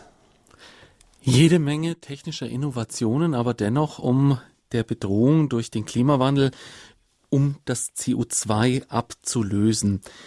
Sie haben eingeschaltet bei Radio Horeb mit der Sendung Standpunkt. Heute im Fokus Schöpfung geht's um den Klimawandel und jetzt im zweiten Teil vor allem darum, was wir gegen diesen Klimawandel unternehmen können, wie wir das CO2 reduzieren können und damit gegen die Erderwärmung ankämpfen können. Zu diesem Thema ist heute bei uns Professor Dr. Anton Möslang vom Institut für angewandte Materialien des Karlsruher Instituts für Technologie und er hat Ihnen eben sehr ausführlich auch dargelegt, was für Technologien in den einzelnen Bereichen gerade erforscht werden. Wir haben aber auch gehört, dass die ehrgeizigen Ziele, die sich da selbst gesetzt wurden, verfehlt werden, verfehlt werden müssen nach dem aktuellen Stand. Und ähm, die Frage, die sich dabei natürlich auch stellt, ist, inwieweit diese Ziele überhaupt realistisch sind und inwieweit äh, wir da nicht vielleicht ein bisschen zu schnell voranschreiten. Jetzt an dieser Stelle möchte ich Sie, liebe Zuhörer, auch einladen, Ihre Meinung dazu einzubringen, Ihre Fragen dazu einzubringen zu dem Thema Klimawandel. Wie gehen wir gegen den Klimawandel vor? Wie wird aktuell politisch agiert? Sie erreichen uns unter der 089 517 008 008 und von außerhalb von Deutschland 0049 89 517 008 008. Ich gebe diese Frage, die ich gerade schon so rhetorisch formuliert war, gleich an Sie weiter, Herr Möslang. Ähm, es sind sehr ehrgeizige Ziele, die wir uns setzen. Auch im Vergleich zu unseren politischen Nachbarn haben wir uns selber äh, auch noch ähm, Schwierigkeiten auferlegt, indem wir sagen, okay, wir wollen jetzt nicht nur das CO2 reduzieren und nicht nur äh, auf saubere Energien umschwenken, sondern wir schalten sogar die Kernenergie, die so gut wie CO2-freie Kernenergie ab und lösen also sozusagen zwei große äh, Aufgaben, zwei große Probleme auf einmal. Kernenergie ist jetzt heute nicht unser Thema, hat auch die Nachteile, dass man wirklich nicht weiß, wohin mit den äh, Endstoffen. Mhm. Ähm, aber die große Frage, die uns da beschäftigt und zum Beispiel auch bei den ganzen ähm, Diskussionen um, um den Diesel, ist, warum jetzt so hoppla hopp und schnell und dass jetzt jeder Dieselbesitzer, der sich noch vor drei Jahren einen neuen Dieselauto äh, gekauft hat, äh, sozusagen auf seinem Wagen sitzen bleibt, Wertverlust nicht mehr in die Innenstädte fahren darf. Übertreiben es wir Deutschen da nicht ein bisschen? Äh, und muss das Ganze denn unbedingt so schnell gehen? Gibt es da keine Übergangszeit? Und Sie haben jetzt sehr oft den Speicher erwähnt. Also ich mhm. sag mal einfach äh, umgangssprachlich Akku vielleicht dazu. Ja. Ähm, das ist ja auch eine Geschichte bei den äh, Elektroautos. Ähm, Sie haben es jetzt natürlich in den Gigawatt-Bereich, das braucht jetzt ein Elektroauto nicht. Aber wenn man sich zum Beispiel die Elektroautos anschaut, dann ist diese ganze Geschichte mit dem Akku, mit den Speichern, mit der Batterie äh, auch nicht unbedingt umweltfreundlich, wie das hergestellt wird. Und so ein Elektroauto hat den größten ökologischen Fußabdruck wegen dieser es ist keine Batterie, aber ich sage jetzt mal Batterie, die da drin steckt. Äh, wie ist es denn bei Ihren Riesenspeichern? Ist das nicht auch irgendwie wieder so eine Geschichte? Man schafft das CO2 runterzubekommen und äh, begeht da gleich die nächste Umweltsauerei. Das würde mich jetzt mal interessieren. Ja, also Speicher ist ein gewaltiges Thema für sich. Und was die meisten nicht wissen, ist, ähm, es gibt auf einer ähm, bei den Speicher geht es auch darum, wie schnell kann ich etwas in den Speicher hineinkriegen und wie schnell kann ich es herausholen. Und da ist die Ausspeicherdauer das Wichtige. Und wenn ich die Ausspeicherdauer auftrage über der Kapazität dieser Speicher, dann habe ich verschiedene Möglichkeiten. Im Kurzzeitbereich, das ist im Kilowattbereich, das ist das, was eine Waschmaschine so braucht. Da habe ich Kondensatoren beispielsweise und Spulen, das geht ganz schnell. Das wollte nicht drüber reden. Ähm, dort, wo wir drüber reden, Sie haben Batterien gesagt, sind bei den Autos sind Lithium-Ionen-Batterien, sind es heute. Dort kann ich sehr schnell ausladen und auch wieder beladen heutzutage. Dort sind wir, wenn wir große Speicher nehmen, wir reden jetzt von größeren Speichern, Sie haben es richtig gesagt, nicht von Autospeichern, dort können wir vielleicht einen Megawatt nehmen. Die größten Speicher, die wir lithiummäßig haben, sind im Bereich von, von 10, 12, 15 Lithium-Ionen. Das ist das, also Lithium-Ionen-Speicher, das man so machen kann. Ähm, dann haben wir noch andere Batterietypen, Redox Flow, die sind ähm, in der Ausspeicherdauer genauso gut, sind aber nicht ganz so groß, jedenfalls heute in der Speicherkapazität. Wir haben Bleisäureakkus, wir haben Natrium-Schwefel-Akkus. Das ist sozusagen das, was wir heute haben in den Batteriespeichern. Und wir klingt alles nicht so gesund, Natrium, Schwefel ja. und so. Es klingt so, als ob es gleich die nächsten Flüsse verseucht. Ja, das, es ist so, dass wir, wenn wir technische, wir können technisch niemals alle Vorteile auf eine Seite bringen und eine Nachteile auf die anderen. Das hat uns die Natur, hat unsere Schöpfung so mitgegeben. Wir brauchen deswegen auch sehr viel Verantwortung dazwischen. Und mit der Verantwortung kann man schlecht umgehen. Man kann die Verantwortung total missbrauchen durch Schlamperei. Man kann sie missbrauchen, indem ich nur das Kapital rausziehe und vieles andere. Man kann sie missbrauchen, indem ich nicht auf den Menschen gucke und auf vieles andere. Und in der Tat ist es so, je größer die Technologien werden, umso verantwortungsvoll, verantwortungsvoller muss sie mit den Dingen halt auch umgehen. Ähm, wenn Sie jetzt diese chemischen Sachen nicht haben möchten, dann gibt es auch einfache Geschichten. Das sind Druckluftspeicher oder Fernwärmespeicher. Die sind in der Ausspeicherdauer, die sind dann so ungefähr bei einem Tag und die gehen schon in Gigawattbereich hinein. Also Fernwärme. Damit kann ich zum Beispiel ein Dorf von 100 Einwohnern oder so längere Zeit. Wenn ich jetzt eine Stadt wie Regensburg beispielsweise haben möchte, 150.000 Einwohner, dann könnte man sich Porenspeicher vorstellen. Die sind dann schon im Bereich von ja, 100 Gigawattstunden oder so. Und äh, Power to Gas gibt es dann auch noch, wie das neudeutsch heißt. Das sind Kavannenspeicher für Methan und Wasserstoff. Ich bin da etwas äh, zurückhaltend, ähm, dass man die sozusagen in gradige Kavannen im Boden wieder zurückpumpt. Wasserstoff ist hochvolatil. Das ist das Gas, das am leichtesten durchdiffundiert überall. Die Diffusionsgeschwindigkeit von Wasserstoff ist um viele Größenordnungen. Größenordnung ist Faktor 10 höher als die des nächstfolgenden Gases, das es gibt. Ja, aber wie gesagt, solche Kavannenspeicher wären dann für Großstädte wie Berlin oder so äh, denkbar. Aber das ist, ich will sagen Science Fiction, aber noch für eine Zukunft. Wir brauchen was für die nächsten 15, 20, 30, 40 Jahre. Aber das ist das zur, zur Speicherfähigkeit. Was äh, realistisch ist, ist, dass man sagt, äh, wir haben viele kleine Speicher und ähm, in den Häusern oder so, die zusammengeschaltet werden über Photovoltaik. Äh, ich kriege dann sowieso nicht mehr so viel Strom, wenn ich den ins Netz speichere heutzutage mit Photovoltaik. Warum nicht dann speichern? Die müssen nur viel billiger werden, sonst macht es keiner. Und dass man die zusammenschaltet und von außen dann ähm, über ein Handy oder so oder übers LAN halt ähm, ausspeichern kann. Dann, wenn im Netz Strom gebraucht wird. Und das wird jetzt schon gemacht. Es gibt eine Firma im Allgäu, die will ich jetzt nicht nennen, die da innovativ ist, sehr innovativ auf dem Weltmarkt sogar, ähm, die die Kapazität hat, also technisch gesehen der von Tesla, dem nichts nachsteht. Und ähm, diese Möglichkeit wird kommen dass wir lokal kleine Speicher haben, die aber hochdynamisch dann zusammengeschaltet werden können zu einem virtuellen großen Kraftwerk oder zu einem virtuellen großen Speicher. Mhm. Ich glaube, das ist die äh, schnelle Lösung, die ich technisch eigentlich sehe, ja. was die Speicher angeht. Ja. Jetzt haben wir einen ersten Hörer in der Leitung, Herrn Feichtinger aus Erfurt. Grüße Sie. Hallo. Ja, schönen guten Abend. Herr Professor Möslang, vielen Dank. Das ist wirklich, ich habe mit großem Interesse Ihrer Sendung gefolgt. Dankeschön. Ihren Ausführungen. Ich hätte zwei Fragen dazu. Also das Erste ist, wenn ich mich jetzt mal als Gedankenexperiment in einen Eiszeitmenschen versetze, während der letzten abklingenden Eiszeit, und ich sehe, die Gletscher gehen zurück, das Ostseeeis taut ab, die Mammuts sterben aus, und ich würde mir jetzt große Sorgen machen, weil sich alles so verändert und die Natur sozusagen ähm, ja alles immer wärmer wird, dann würde ich jetzt aus heutiger Sicht, sicherlich aus mitteleuropäischer Sicht sagen, dass diese 5 Grad Temperaturanstieg uns doch eher gut getan haben. Meine Frage ist, woher leitet sich jetzt die Annahme ab, dass eine weitere Temperaturerhöhung der Menschheit oder den Ökosystemen eher schaden als nützen? Ja, das war die erste Frage, oder? Genau, ich kann gleich die zweite auch noch anschließen. Mhm, gern. Und zwar bezieht sich das auf die fossilen Brennstoffe, die ja aus organischem Material bestehen, welches mal früher im natürlichen Kreislauf drin war. Mhm. Äh, wenn ich jetzt zum Beispiel Mineralöl verbrenne, dann gebe ich ja damit was in den Kreislauf zurück, was dem Kreislauf früher entzogen wurde, also Kohlenstoff. Inwiefern erzeuge ich dadurch jetzt ein Ungleichgewicht oder bringe ich eher sozusagen die Ökosysteme in den früheren Zustand zurück? Also ähm, Sie verstehen die Frage, ähm, inwiefern ah, ja. Äh, ja, ist es nicht gewissermaßen ein, ein, eine Wiederherstellung eines früheren Gleichgewichtes? Ja, zur ersten Frage.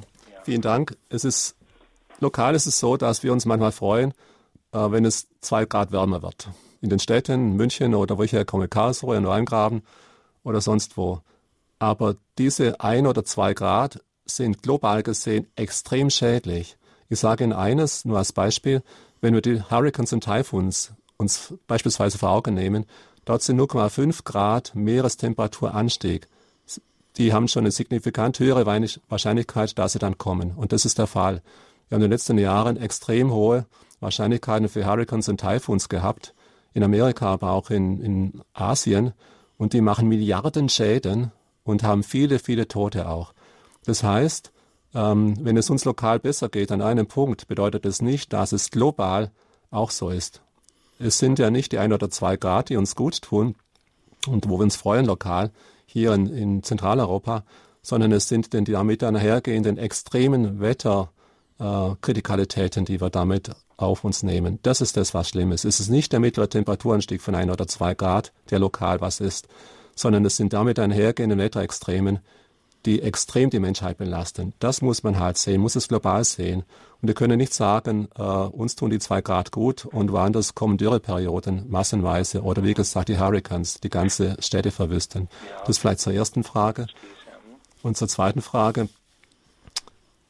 Wir sind weit weg vom Gleichgewicht, wenn wir Kohlenstoff, ich habe es vorhin gesagt, dass er früher in Heißzeiten, in wirklichen Heißzeiten, und die Heißzeiten hatten früher wir reden hier von 300 Millionen Grad, 200 Millionen Grad, 100 Millionen Grad. Das ist ähm, die Permzeit gewesen damals. Und dann später. Jahre, glaube ich, nicht Grad, oder? Ja, sorry, Jahre, ja, Entschuldigung. Mhm. Und ähm, wenn wir diese Kohlenstoffe, ich habe es vorhin eingangs schon gesagt, jetzt verbrennen innerhalb von wenigen hundert Jahren, das, was dort in Millionen Jahren hergestellt worden ist, wir extrem aus dem Gleichgewicht. Man kann da nicht sagen, wir geben dieses äh, der Natur zurück, weil das Kohlenstoff, ein wesentlicher Teil des Kohlenstoffes sich halt dann sammelt in der Atmosphäre. Und es dauert, da ist sich die Wissenschaftler nicht hundertprozentig sicher, wie die Wechselwirkung geht, wie viel Kohlenstoff kann die Ozeane in welcher Zeit wieder aus der Atmosphäre entnehmen. Es gibt dort eine große Wechselwirkung zwischen den beispielsweise Ozeanen, da ist ja auch sehr viel CO2 gespeichert, und der Atmosphäre. Es hängt auch von der Temperatur ab, von der Dynamik der Ozeane. Da ist man äh, noch nicht so sehr weit.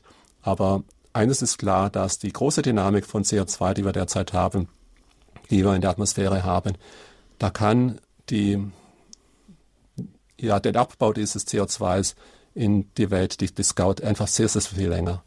Und wir müssen halt mit diesem Ungleichgewicht halt leben. Wir haben es vorhin gesagt, diese CO2, wir sind von 280 auf 400 ppm gekommen in kurzer Zeit.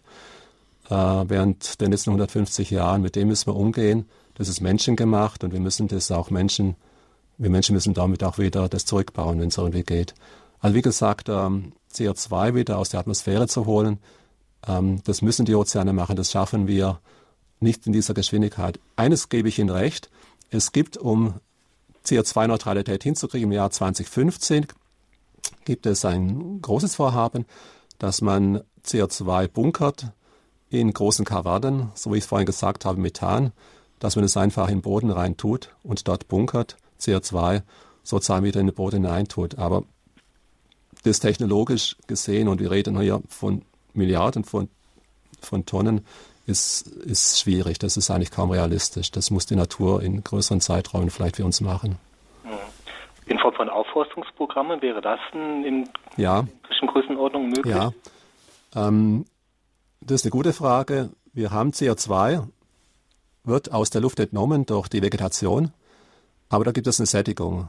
Es gibt, in der, es gibt einzelne Wissenschaftler, die sagen, ach, jetzt haben wir doch anderthalbfach mal höher CO2-Konzentration in der Atmosphäre und dann müssen auch die Bäume anderthalb mal schneller wachsen.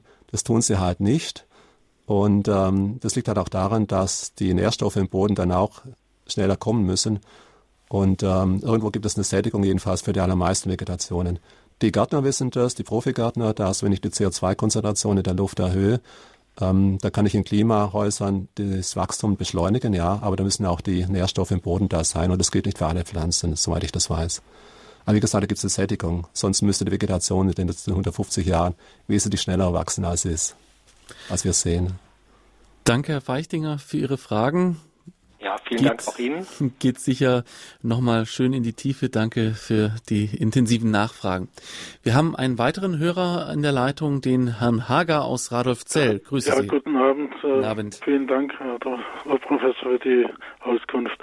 Ich äh, hätte noch eine Frage nochmal zur Klimaerwärmung.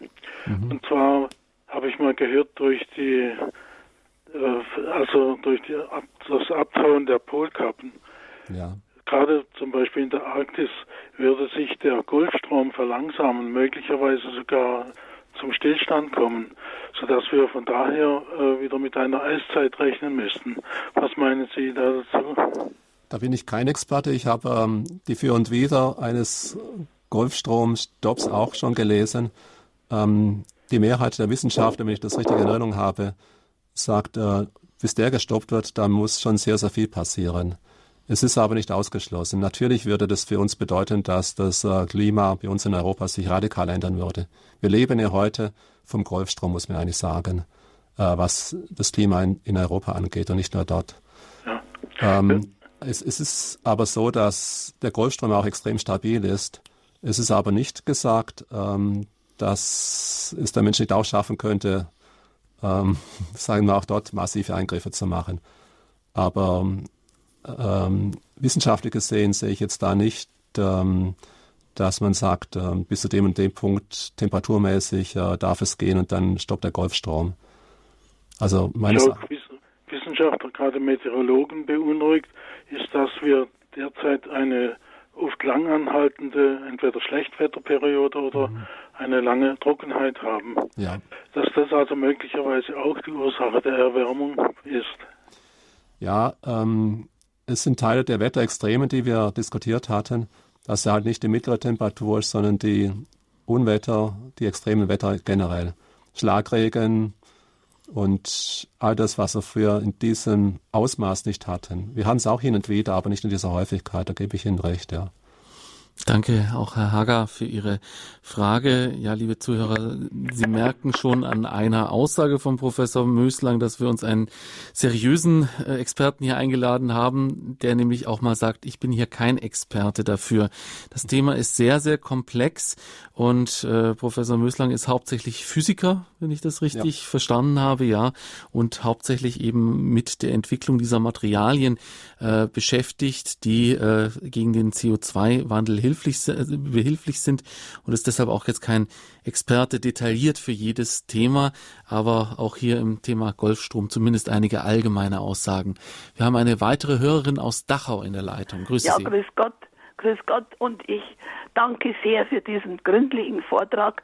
Ich habe in den Medien derartiges leider noch nicht so vernommen, bin sehr dankbar, weil ich ein großer Pessimist bin und doch hoffe, wenn solche Menschen wie hier eingeladen an der Sache dran sind, denn ich habe die Befürchtung, dass uns der Klimawandel schneller einholt, als wir ihn beherrschen. Ich habe Angst um die Schöpfung Gottes von der Sicht her. Und ich beobachte die Natur schon seit vielen Jahren und stelle fest, dass die Wetterextreme immer größer werden und auf der ganzen Welt die Klimakatastrophen zunehmen. Und ich bin in guter Hoffnung, dass unsere Forscher sich doch um ein weitergehendes um ein weitergehendes Verschlechterung bemühen, dass sie die Klima, den Klimawandel beherrschen. Ich danke auf jeden Fall. Herzlichen Dank. Ja, danke auch Ihnen. Sie bringen da einen wichtigen Punkt mit hinein, nämlich so ein bisschen die katholische Perspektive, die Perspektive des Glaubens, Fokus Schöpfung. Wir wollen ja auch die Schöpfung bewahren. Inwieweit ist denn das auch Ihr Anliegen, Herr Müslang? Ja, es ist, ähm, deswegen bin ich vielleicht auch hier, weil ich da gesagt habe, hier Radio Heuber komme ich da mal und äh, versuche da die Position in der ja, was können wir tun konkret gegen den Klimawandel? Nicht nur in Feststellen, sondern auch, was können wir konkret dagegen tun? Wenn wir Genesis lesen, ich glaube es ist Genesis 3, bin jetzt nicht ganz sicher, da heißt es, dass wir, der Mensch, aufgefordert sind, mit der Schöpfung pfleglich umzugehen.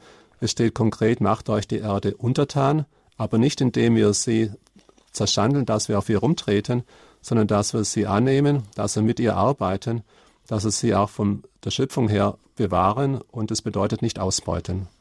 Das ist, da haben Sie vollkommen recht. Ähm, wir müssen es von der Schöpfung her sehen.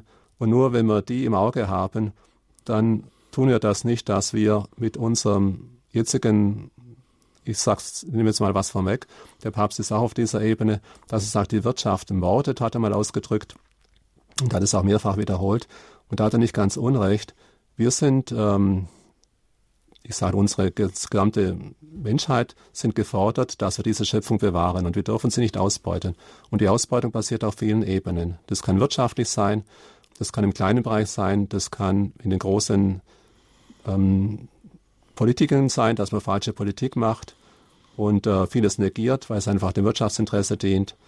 Oder ich kann auch gucken, dass ich, ähm, wenn es um Plastik war ja hier mal ein Thema gewesen, dass ich dort im ganz Kleinen dann muss ich mich selber anfragen, die Bürger, dass wir, jeder muss sein eigenes tun, um von diesem CO2 runterzukommen, die Schöpfung zu bewahren. Das ist extrem wichtig. Es ist nicht nur so, dass die Politiker und die großen Industrieverbände das tun. Nein, jeder kleine Bürger, auch ich selber, muss das tun. Und das kann man an vielen Stellen tun. Wir können im Haushalt dort was tun, wir können im Transportbereich was tun, wir können beim Essen was tun, wir können, was Klima angeht, ich bin jetzt mehr auf der Energieseite, Reduktion der Wohnfläche beispielsweise. Das ist das, was das Bundesministerium äh, vorschlägt und vieles andere. Da tun wir uns natürlich schwer, von der Bequemlichkeit, die wir in den letzten Jahrzehnten uns erarbeitet haben, runterzukommen.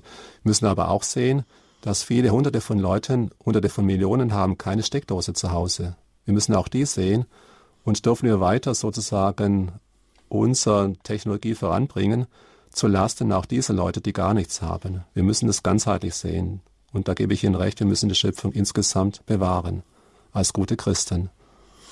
Ganzheitlich sehen ist die eine Geschichte. Sicher müssen wir immer auch uns selbst überprüfen. Gerade auch jetzt in der Fastenzeit ist ja genau das, wozu wir Katholiken auch aufgefordert sind, dass wir uns selber bei der eigenen Nase packen. dennoch denke ich, dass so mancher Familienvater oder manche kleine Familie sich gedacht hat, meine Güte, warum muss ich jetzt meinen genau. Diesel abschaffen und warum können die jetzt nicht erstmal ihre große Industrie sauber kriegen. Also ja.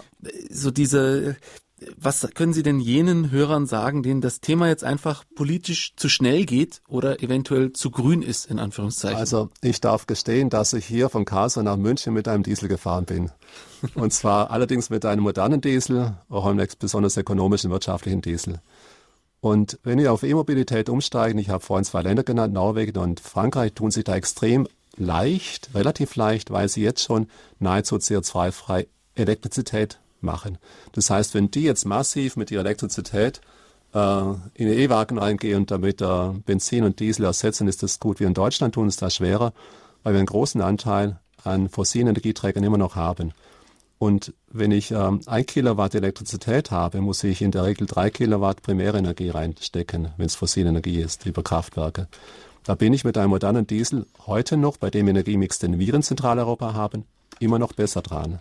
Ja, das heißt, Sie brauchen Ihren Diesel ich will jetzt mal nicht auf die NOx-Konzentration gehen, das ist ein anderes Thema, könnte ich auch viel sagen. Wir sind in der Fakultät Maschinenbau unterwegs. Auch zu diesem Thema kann man viel sagen. Wir arbeiten viel mit der Automobilindustrie zusammen. Die ist extrem weit. Moderne Diesel sind heute relativ sauber. Das muss man wirklich sagen. Ähm, wir reden nicht, die Fehler, die die Automobilindustrie und auch die Politik gemacht haben, die sind gewaltig. Da finde ich auch kein Wort dafür. Aber moderne Diesel sind heute wirklich sauber. Und ähm, das muss man halt wirklich sagen. Ich wiederhole es nochmals. E-Mobilität ist langfristig noch besser, wenn es gelingt, die fossilen Energieträger dann nicht zur Elektrizitätserzeugung herzunehmen. Und wir werden auf E-Mobilität umsteigen müssen, um die Klimaziele zu erreichen, langfristig gesehen.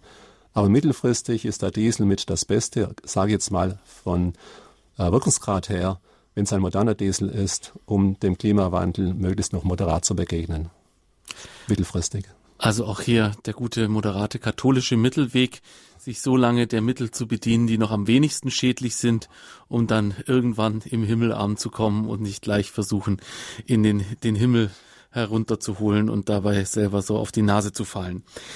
Schönes Schlussplädoyer, Herr Professor Möslang. Vielen Dank, dass Sie heute bei uns waren in der Sendung zum Thema Klimawandel natürlich oder menschengemacht. Das war zumindest in der ersten Hälfte unser Thema. Anschließend war es dann wirklich sehr informativ, tiefgehend, tiefblickend Einblicke in ein Feld, das man sonst wahrscheinlich als Laie nicht so sehr äh, be beobachtet, nämlich die aktuelle Forschungsentwicklung, was tatsächlich getan wird mhm. äh, vom CO2. Danke, Herr Professor Möslang. Danke auch. Ja, liebe Zuhörer, auch an Ihnen, an Sie ein Dankeschön, dass Sie bei uns geblieben sind über diese Sendung hinweg. Es war manchmal sehr, sehr komplex, aber wir von Radio Horeb, wir sind der Überzeugung, dass Sie das auch packen, dass Sie das auch wollen, dass Sie von uns möchten, dass wir uns intensiv mit diesen Themen beschäftigen. Wir nehmen Sie ernst als Hörer und darum laden wir auch Experten ein, die das Ganze auf einem intellektuellen, relativ hohen Niveau darstellen. Schön, dass Sie mit dabei waren und Sie können diese Sendung natürlich gerne nochmals nachhören. Das tut vielleicht hin und wieder ganz gut, nochmal das eine oder andere ähm, ja nochmal zu hören oder vielleicht auch Ihren Freunden und Verwandten zu empfehlen, die vielleicht mit dem Thema so ihre Probleme haben oder äh, Anfragen an das Thema haben, das wir hier in der Sendung äh, behandelt haben.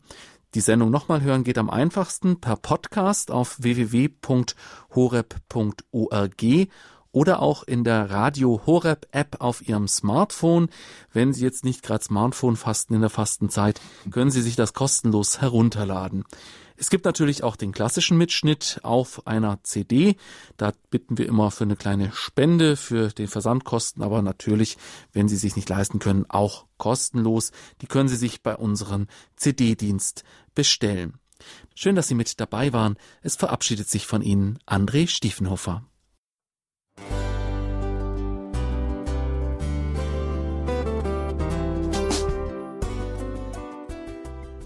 Liebe Zuhörerinnen und Zuhörer, vielen Dank, dass Sie unser CD- und Podcast-Angebot in Anspruch nehmen. Wir freuen uns, dass unsere Sendungen auf diese Weise verbreitet werden. Dieser Dienst ist für Sie kostenlos. Für uns ist er allerdings mit einem nicht unerheblichen finanziellen Aufwand verbunden. Deshalb sind wir für jede Spende dankbar. Alle Bankverbindungen unserer Spendenkontos können Sie über unsere Homepage horeb.org unter dem Menüpunkt Spenden einsehen. Dort besteht auch die Möglichkeit, online zu spenden. Natürlich nach den neuesten Sicherheitsstandards. Sie können diese Informationen auch bei unserem Hörerservice unter der Telefonnummer 08328 921 110 erfragen. Ich wiederhole die Rufnummer 08328 921 110. Vergelt's Gott für Ihre Unterstützung. Ihr Pfarrer Kocher.